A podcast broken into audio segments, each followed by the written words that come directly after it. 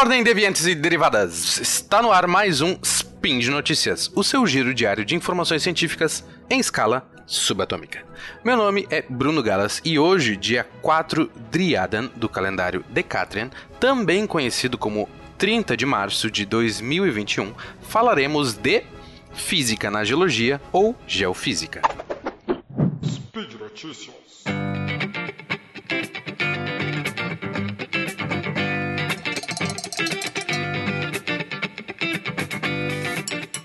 Primeira notícia de hoje, basicamente, é sobre descoberto mais um pedacinho do núcleo da Terra. As demais notícias são vulcões explodindo, mais vulcões explodindo e vulcão que explodirá. Nossa primeira notícia de hoje é sobre o núcleo da Terra. Mas, primeiro, alguns fatos importantes sobre o assunto para basear a notícia. O núcleo é dividido em núcleo externo e núcleo interno. O externo é quente e líquido, enquanto que o interno é muito quente e sólido.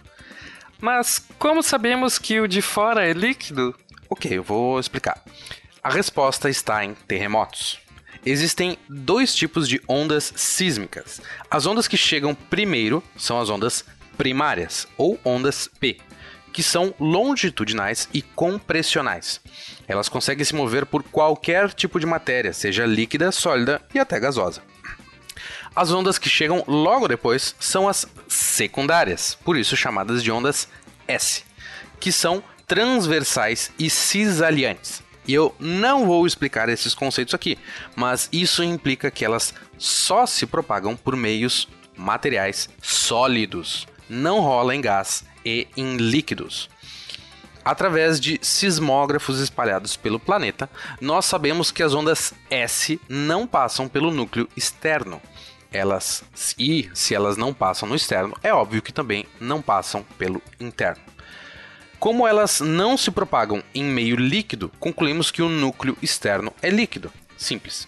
Mas então, como sabemos que o interno é sólido? Só porque vocês pediram novamente, eu vou explicar. As ondas P, que passam por tudo, têm uma velocidade muito maior no núcleo interno do que no externo. E nós vemos isso quando um objeto tem densidade maior do que o outro. Essa diferença é suficientemente grande para sabermos que o material deve estar no estado sólido para chegar em tal densidade. Podemos calcular essa diferença não só por ondas que refratam o núcleo, ou seja, que atravessam ele, mas também pelas ondas que refletem na divisória do núcleo. Lembra lá de quando você estudou óptica geométrica em física no ensino médio? Pois é, pela lei de Snell, podemos ter o ângulo incidente e a velocidade da onda no material, e assim a densidade dele. Genial! Pelo menos eu acho. E claro, hipóteses como esta são testadas depois em super prensas hidráulicas mega poderosas dentro de laboratórios por pessoas como o meu amigo Márcio para reproduzir a pressão e temperatura no interior do nosso planeta. O núcleo interno tem 1.200 km de raio, que é um pouquinho menor que a Lua, o que corresponde a menos de 1% do volume total do nosso planeta, e ele chega a uma temperatura de mais de 5 mil graus Celsius, próxima, por exemplo, à superfície do Sol. E eu com isso? Essa complexidade toda do núcleo é importante para criar o que chamamos de geodínamo, que gera o campo magnético da Terra, que é imprescindível para a manutenção da nossa atmosfera e da temperatura do planeta, e por isso, óbvio, de toda a vida terráquea. Marte, por exemplo, não possui um campo magnético e olha lá no que deu, né? Bom, lá em 1983 foi descoberto que uma onda sísmica que cruza a Terra no sentido norte-sul, ou vice-versa, é 3 segundos mais rápida do que uma onda sísmica que cruza o planeta pelo Equador. Essa diferença se dá pela anisotropia do núcleo. Isotropia é quando algo tem propriedades físicas iguais em todas as direções. Veio do grego isos, igual, e tropos, caminho ou direção. Assim, algo anisotrópico é não isotrópico, que tem comportamentos diferentes em direções diferentes. Por exemplo, um ovo. Se apertarmos um ovo de galinha num sentido, ele dificilmente vai se quebrar. Enquanto que se girarmos ele 90 graus, uma leve pressão já esmaga o ovo.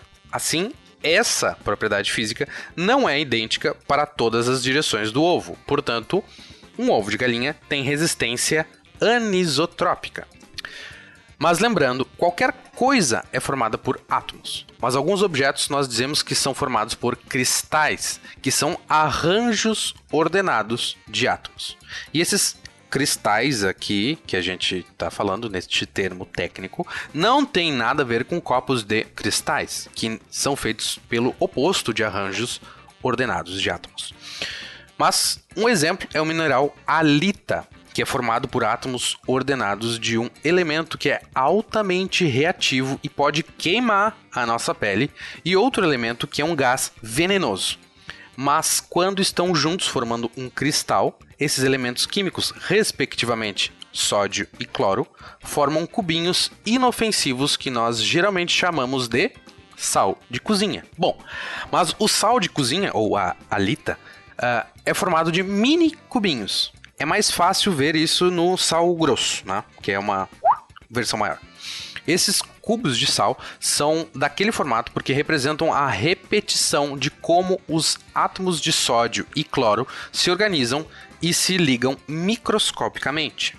Assim, imagine o menor pedacinho microscópico desses cubinhos. Os átomos ficam nos vértices, nas pontas desse cubo, e as arestas são as representações das ligações entre os átomos.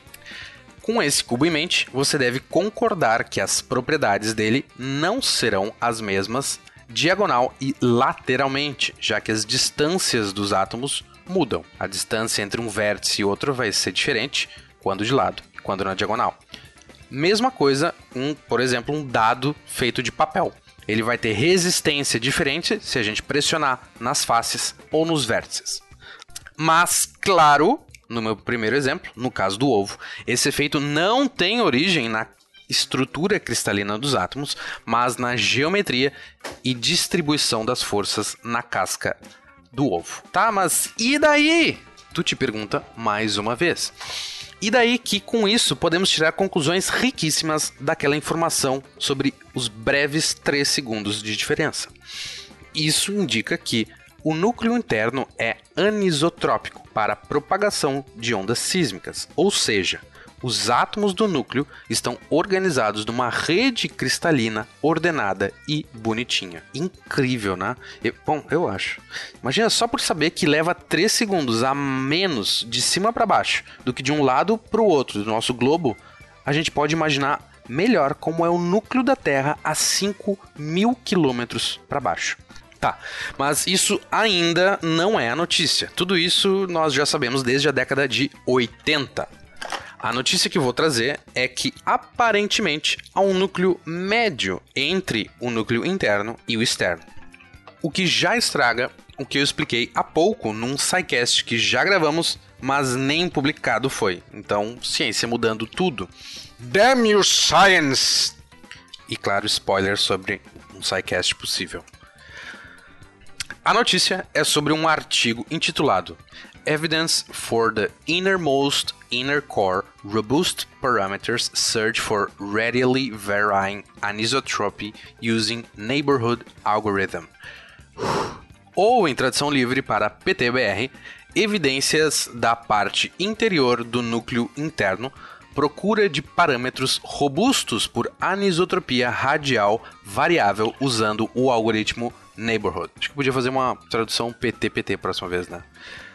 Bom, uh, publicado agora em março de 2021 na Journal of Geophysical Research Solid Earth. A equipe compilou 183.257 sismos registrados entre 2001 e 2013 e catalogados pelo Centro Sismológico Internacional. Rodaram os dados todos para análise com um tal de algoritmo Neighborhood, que eu não tenho a mínima ideia de como funciona, mas ele compara os dados de pontos vizinhos, por isso neighborhood, de conjuntos diferentes de dados. Ou seja, o programa especifica um volume imaginário no núcleo, tipo um pedacinho do núcleo, e seleciona os sismos, sismos que passaram ali naquele pedacinho. Mesmo que nos anos, mesmo que em anos distintos, e ele vai juntando pedacinho por pedacinho com vários anos de dados para criar um modelo completo. O que eles acharam foi uma variação de velocidade dentro do próprio núcleo interno, possivelmente ligado a uma diferença de anisotropia, isto é, a cristalização do material lá é diferente. Como essa parte descoberta agora é a meiuca do núcleo interno, eles chamaram de innermost inner core, ou o núcleo interno mais interno, que eu acho que ia ser legal ser o núcleo interno interior, ia ser legal. Essa estrutura tem um raio aproximado de 600 km, quase metade do núcleo interno, o núcleo interno não tão interno. O paper levanta lá as zilhões de contas e aproximações que podem conter erros, é, mas a estrutura geral do artigo, assim como o núcleo, parecem bem sólidos. a doutora Joanne Stephenson, ou Stephenson, autora principal do artigo, diz que essa cristalização distinta pode representar que o núcleo resfriou em dois momentos distintos ao longo dos 4,5 bilhões de anos do nosso planeta. Por exemplo, quando deixamos uma garrafa com gelo derreter e recolocamos ela no freezer, o gelo certamente não vai congelar exatamente da mesma forma do que antes. Talvez isso aconteceu com a Terra, ou não. Vejamos os artigos futuros. Como eu já me demorei bastante na notícia anterior, as próximas serão juntinhas e bem breves. 1. Um, ao longo do mês de fevereiro, o famoso vulcão Etna, na ilha da Sicília, na Itália, entrou em erupção. Boom! Tudo de boas já. 2. Após uma quantidade absurda de 34 mil terremotos em apenas duas semanas, o vulcão Fragda... Fragdalgrajla... Blá. Mas o vulcão na Islândia entrou em erupção na semana passada. Tem imagens muito legais Uh, procurem. E 3. Agora, o United States Geological Survey publicou um alerta de frequentes atividades sísmicas no maior vulcão do mundo, pelo menos o maior em altura, tá? O Mauna Loa, na Ilha Grande do Havaí. Na nota, que vai estar aqui com o link na, na, no post, eles dizem, abre aspas, em Está em inglês, mas eu vou falar em português. Abre aspas. Enquanto uma erupção do Mauna Lua não é iminente, agora é o tempo para revisar planos pessoais de emergência em erupções. Falta, fecha aspas. Faltava só terminar com um hashtag Fica Dica. Além disso, eles criaram um mapa com o tempo em que a lava levaria para chegar em certas regiões da ilha enquanto que algumas regiões habitadas o tempo é de semanas até meses, outras regiões são de apenas 3 horas. Aproveitando, eles deixaram uma checklist de itens importantes de ter numa go bag, uma mochila sempre pronta para um partiu. Eles citam alguns itens óbvios como água, identidade e lanterna, mas alguns também não muito óbvios, como documento de propriedade de casa e terreno, mesmo que depois eles sejam engolidos por lava. É, mas daí depois tu pode comprovar que aquele novo afloramento de basalto é seu. Para completar o alto astral do comunicado, eles incluem uma frase do Benjamin Franklin, by failing to. Acho que tem que ter uma, uma voz bonita, né? By failing to prepare, you are preparing to fail. Ou, ao falhar em se preparar, você está se preparando para falhar. Nada que nós não estejamos acostumados aqui no Brasil, infelizmente.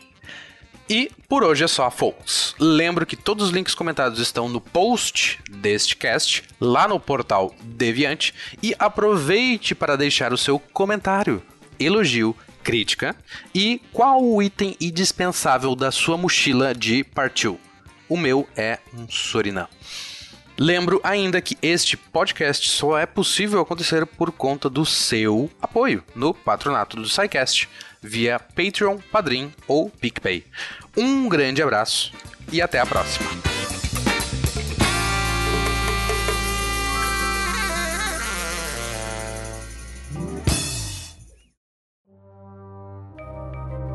Este programa foi produzido por Mentes Deviantes. deviante.com.br